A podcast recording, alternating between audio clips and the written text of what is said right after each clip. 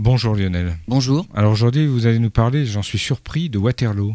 Absolument. On va parler de Napoléon et effectivement plus précisément de la défaite de Waterloo en 1815, peut-être finalement due en partie à cause d'un volcan.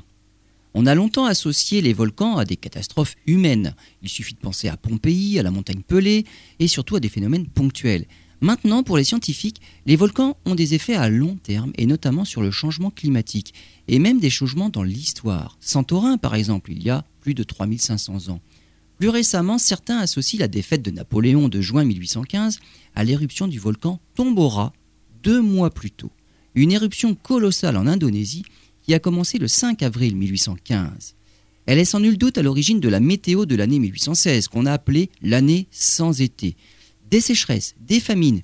Mais les cendres du Tombora sont montées à plus de 100 km d'altitude. Elles ont atteint l'ionosphère. Elles auraient perturbé la formation des nuages pour augmenter la couverture nuageuse en Europe qui a connu des pluies diluviennes le 18 juin 1815. Napoléon, en fait, s'est embourbé dans les plaines détrempées à Waterloo.